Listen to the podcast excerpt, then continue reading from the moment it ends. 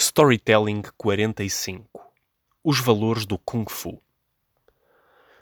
Embora o Kung Fu seja muito técnico, com o intuito de usar os movimentos para as pessoas lutarem e se defenderem, é importante relembrar que foi desenvolvido para ajudar as pessoas a concentrarem-se nas suas atividades mais espirituais.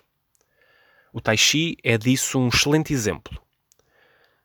Um dia, junto às montanhas de Wudang, um dos mais famosos mestres de Kung Fu que viveu no século XII, Zhang Sanfeng, observou a luta entre um pássaro e uma cobra.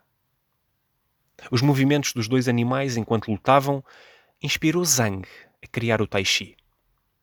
É por isso que os grandes mestres de Kung Fu treinam os seus alunos para controlarem a mente e só depois o corpo. Acreditam que, sem uma mente devidamente treinada, capaz de permanecer tranquila no meio do caos, as habilidades físicas nunca serão otimizadas. Para o Kung Fu, uma mente calma elimina movimentos desnecessários e ajuda o praticante a economizar energia, bem como a lutar durante mais tempo. Nessa perspectiva, alguns mestres falam de cinco estados mentais que podem retirar capacidade para lutar.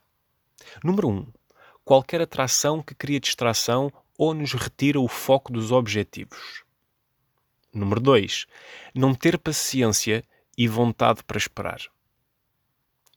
Número 3. A preguiça ou inação, a qual pode vir das conquistas, quando ficamos excessivamente convencidos, ou da derrota, se esta desencadear depressão. Número 4. A inquietação que dá instabilidade à mente, ansiedade ou preocupação excessiva. Número 5. A dúvida e o pessimismo. O questionar permanentemente retira a clareza sobre as coisas. Estas armadilhas são igualmente mensagens para a nossa vida no dia a dia.